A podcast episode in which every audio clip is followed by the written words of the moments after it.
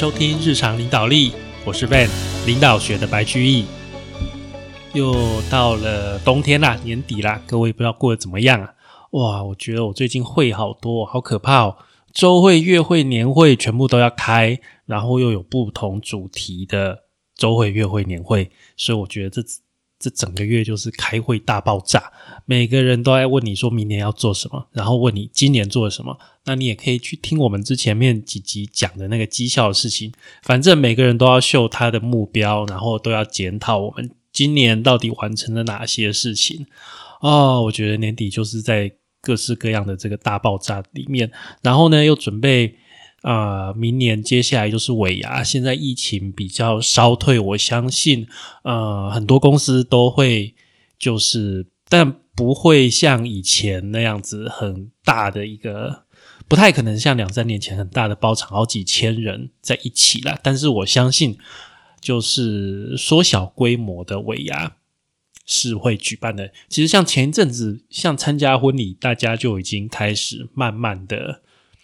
正常化了，但是规模都会比之前小啦。像以前婚礼，你至少在 day 斗里在 day 斗那个都是很正常，也就是一两百人以上的婚礼是很正常的嘛。但是现在的婚礼其实大概都呃十桌。左右吧，甚至以下吧，会比较多，因为大家就担心疫情的情况，所以很多都只有请自己的亲戚，然后可能好朋友只有请一桌而已。我觉得这个就是疫情底下的情况哦。那各位，呃，这两个礼拜有没有什么计划呢？我相信有些人会去公投，不是政治节目哈，我们不是跟各位聊。公投什么四个同意四个不同意，或是要三坏，我没有打算要跟各位讨论公投的内容，我是要跟各位讨论公投这件事情的一个现象，也就是我认为不管这次公投的结果是怎么样，就是说这四个主题不管他同意的人多还是不同意的人多，有一个现象，我认为必定会发生，那就是。会去投票的人变少了，好，会去投票的人变少，也就换句话说，就是投票率一定会降低的。为什么呢？我认为这个就是一个钝化的现象，大家觉得烦了。我记得从我啊，大家都应该都是十八岁之后有投票权嘛，对吧？是十八岁还是二十岁？反正就是投票。一开始大家都觉得很兴奋、很新鲜。当我是二十岁的年轻人的时候，我也觉得很新鲜哦。读大学的时候，专门跑去哦回家跑去投票啊，然后跟爸爸妈妈一起投票，就觉得说，哎，长大了。但是到现在已经投了十几二十年，然后公一开始公投，我们也觉得挺兴奋的。哦呦，有公投，以前只能投人而已，对不对？以前只能投候选人啊，然后。居然可以针对一个主题来进行公投，刚开始还挺兴奋，但是后来公投的题目哦越来越多，然后 多到一个，你看上一次不是投几个嘛，那个票这么长，所以这一次还要再投公投。那四个主题哦，其实不管内容是什么，大家一定都觉得什么厌倦了，就疲乏了。所以，我们今天要讨论的是钝化这个现象哦，不只是公投，像我刚刚讲的疫情啊，疫情也是一开始大家很紧张啊，每个礼拜大家都看什么，都看陈时中啊，对不对？陈部长是当时我们全台湾收视率最高的，不管是网红还是电视明星，全台湾那个时候每天大家目光就是集中在他身上，看今天的疫情怎么样。但是现在呢，现在其实。当初从这个日更变成周更，现在我我我其实很久没有看到陈，没有去看陈部长他的那个，我都只看赖的那个那个叫什么易管家的讯息而已。我其实不太不去看直播了，因为大家都觉得说疫情已经钝化啦，已经没那么严重了，对不对？那很多人哦，台北我不知道怎么样了，但是中南部真的很多人就自己慢慢的把口罩拿下。但一方面也是因为我们的呃。机关署有公布说，在某一些情况下，现在口罩可以拿下来了嘛？像是你在户外拍照啊，或者你在室内运动等等，其实现在规定确实是放松的，没有错。但是仍然我们要去看的这件事情就是钝化。我今天要跟大家讨论钝化。那钝化这个现象，简单讲就是这件事其实其实真的是蛮重要的，但是大家已经因为久了吼，习惯了，麻痹了，大家就这个事情就得不到大家应有的重视。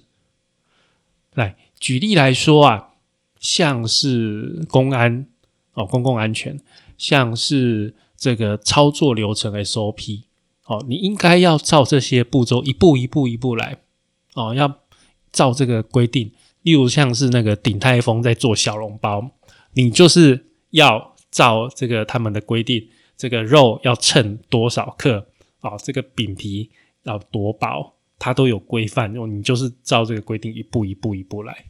可是啊，有的人做久了，他就怎么样？懒惰偷懒，其实也不是懒惰偷懒，他就麻痹了，他就像我们刚刚讲的钝化了，自己会去修改，会去跳过一些步骤，然后啊，就会慢慢的、慢慢的松弛、松懈下来。我觉得这个就是一个钝化的现象。那钝化的现象久了，整个工作环境的气氛哦，会变得很差。哦，士气会变得比较低落，做事情比较没有成效，而且工作满意度低，流动率呢会变高。那会发生这个现象的原因，我认为是大家会有一种啊，还不是就是这样的一种心态了。好，那接下来我们再来想一想这种心态。哦，这种把所有事情都就是因为这个事情很重复很多次，然后嘞，我就觉得这个事情跟我没什么关系，或者说就很乏味的这个状况。可是反面来说，有的时候重复的事情，你不是更熟悉，应该更更简单的吗？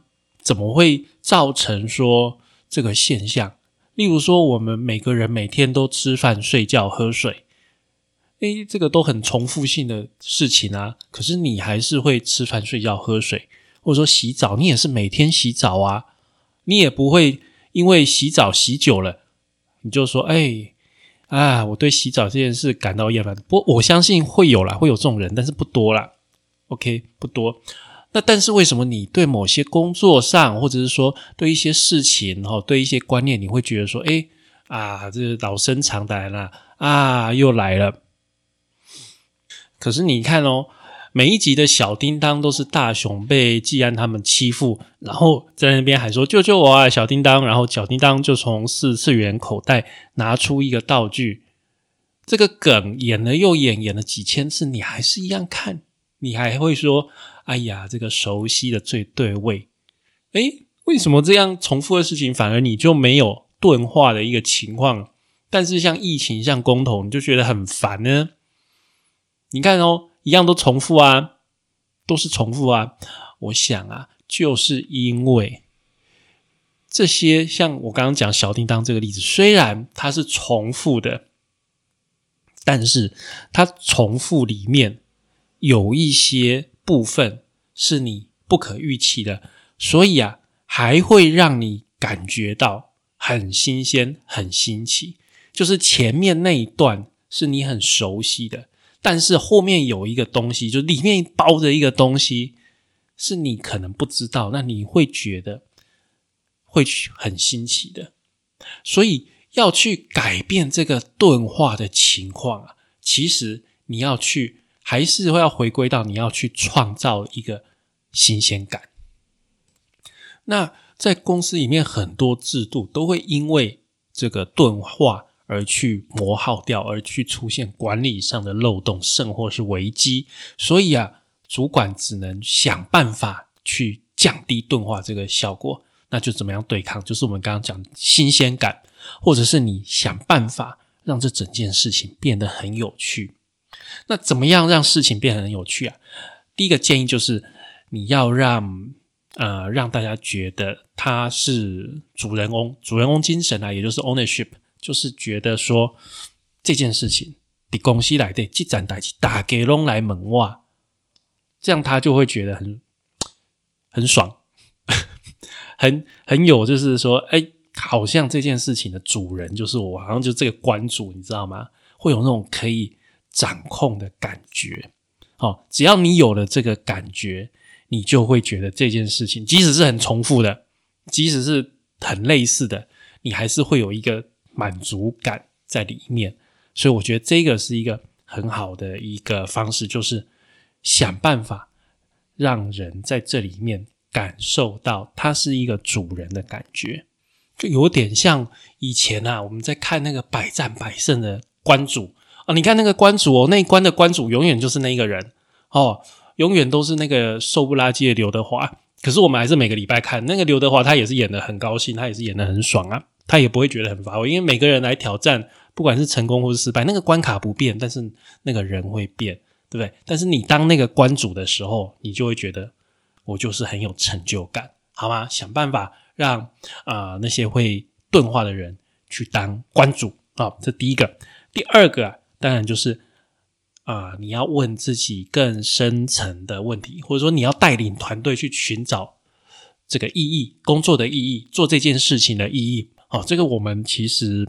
蛮多时候都重复这个概念的，你要带领整个团队去思考，我们整天忙东忙西，到底是在为了什么？哎，其实我跟各位讲哦，像蚂蚁啊，蚂蚁一只蚂蚁其实是不知道它在忙什么的。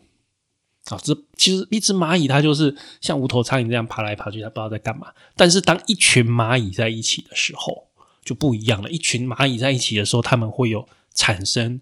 一个群体的智慧，就像是如果前面有一个小水滩，他们要渡过这个小水滩的时候，蚂蚁会一只一只连起来搭成桥，然后让其他的蚂蚁先爬过去。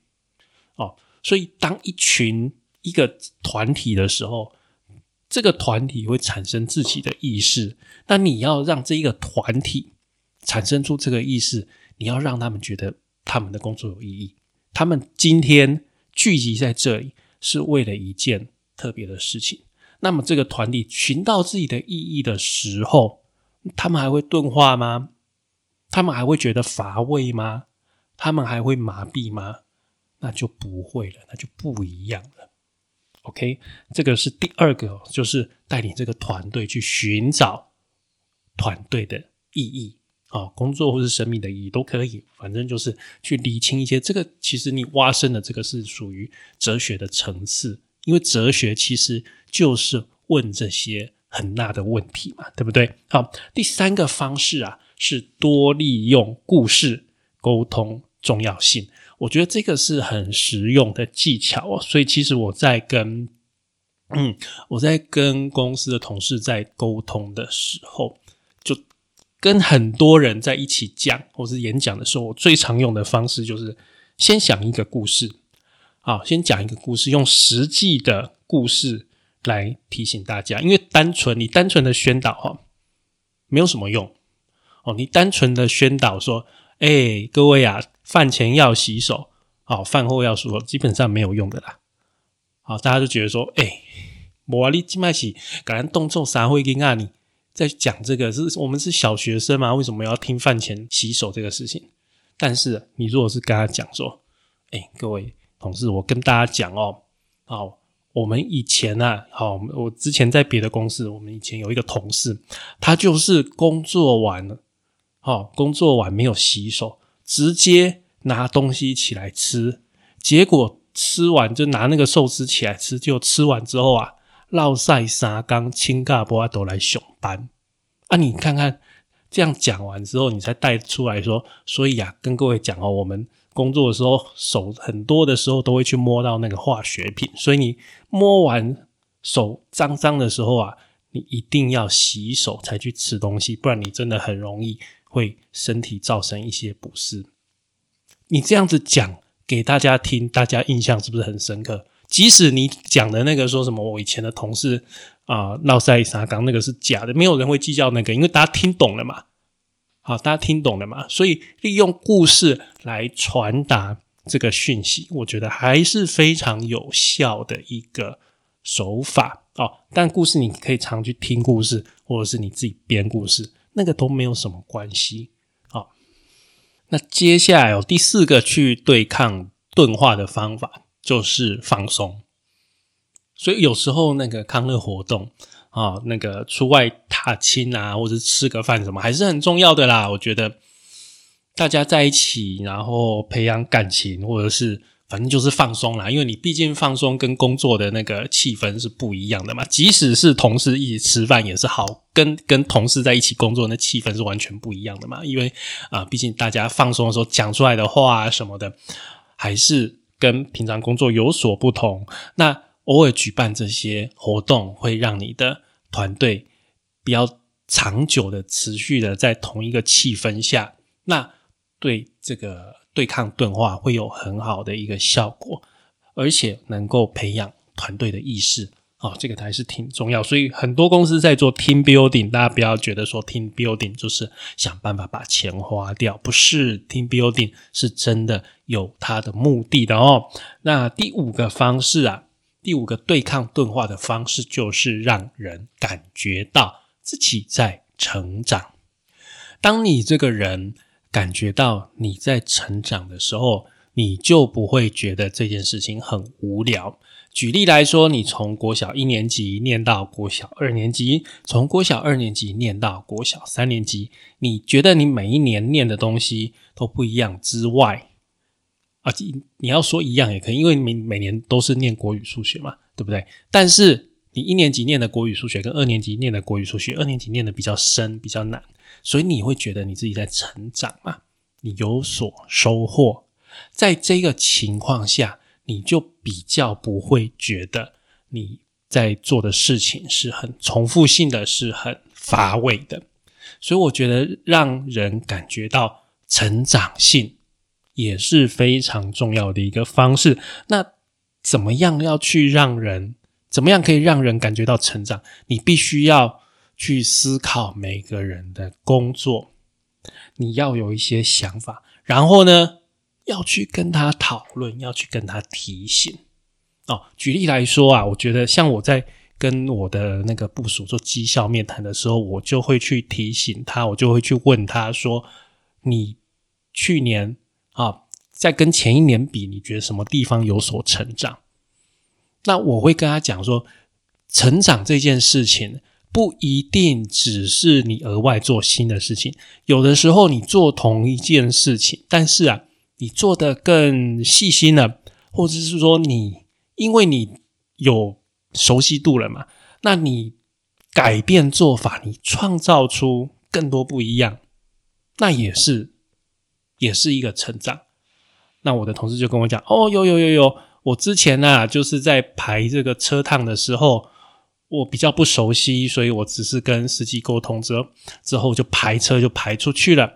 但是啊，现在我比较熟悉了，我在排车的时候，我可以在更多的情况下跟司机在沟通到啊，这个这个这个跟跟这个很多地方，所以现在在排车比以前在排车。”更加的有效率，我的协调是更好的。那这个其实他自己也知道自己的成长，那我也感受到他的成长。我觉得这个就是一个很好，他就不会觉得说，哎，怎么我每年的工作都一样？其实那个工作岗位是一样的，但是你每一年呢，你认真去想，你其实可以玩出不同的花样。那玩久了，那个都是你的。所以，我们有的时候在讲哦，同一个职位，你做第一年、做第二年、做第三年，如果你第一年跟第三年做出来的结果，好做出来的内容都是一样的，那你真的没有成长。但是，有的人在同样一个一个职位，你做第一年、第二年、第三年不一样呢，他可以把这件事情真的进化到一个你真的没有看过的一个境界。哦，这个就是。啊，一样的职位，但是会让人产生不一样结果的一个方式。只要你认真的做，做到了这种，好像有一点一直持续在进化，不断的在进步，你怎么会感觉到厌烦呢？你怎么会钝化呢？对不对？所以啊，今天跟大家讨论这个钝化哦，其实钝化的效果很严重啊。说真的，在管理里面，在一个组织里面，钝化效果很严重，因为大家都觉得很烦了嘛，不重视了嘛，麻痹了嘛。哦，就像我讲，这次公投不管结果是什么啦，我跟你讲，钝化效果一定很明显。所以啊，平常主管平常的时候，就要跟钝化这件事情的去对抗。如果组织已经集体钝化了，这一个时候想要再激起大家的激情，基本上。是很困难的，你要花非常大的力气，而且不一定有办法，除非你真的遇到很重大的一个危机啊。不过啊，这个时候危机就是转机，你如果这个时候真的遇到一个很大的一个转折，你一定要好好把握，你要借的这个机会去同时去推动改革跟行动，赶快把这个情况扭转过来。好吗？那这个就是我们今天的节目。今天的节目跟大家讲钝化这件事情哦，在啊管理上面，在组织里面，我们常遇到这件事情哦。钝化真的会造成整个组织死气沉沉。哇，我们常说夕阳产业，但是夕阳还没下山，你的公司已经因为大家都不想干就下山了，就是这个钝化。然后钝化就会大家都是心里有啊，还不就是这样的心态。那我们要对抗钝化有五个好方法。第一个啊是要有主人翁的精神；第二个你要去带领团队寻找意义；第三个利用故事来沟通；第四个适时的放松啦，有的时候就去啊聚餐啊，举办康乐活动啊，哦做 team building；第五个让大家感觉到自己在成长，好吗？以上就是五个对抗钝化的好方法，提供给大家喽。那我们今天的节目也到这边告一段落喽，感谢您的收听与追踪，请帮我们在 Apple Podcast 评分与留言，也欢迎追踪我们的 FB 粉丝团以及 IG，我们的 IG 账号是 Leadership C Podcast，日常领导力，我们下次再会喽，拜拜。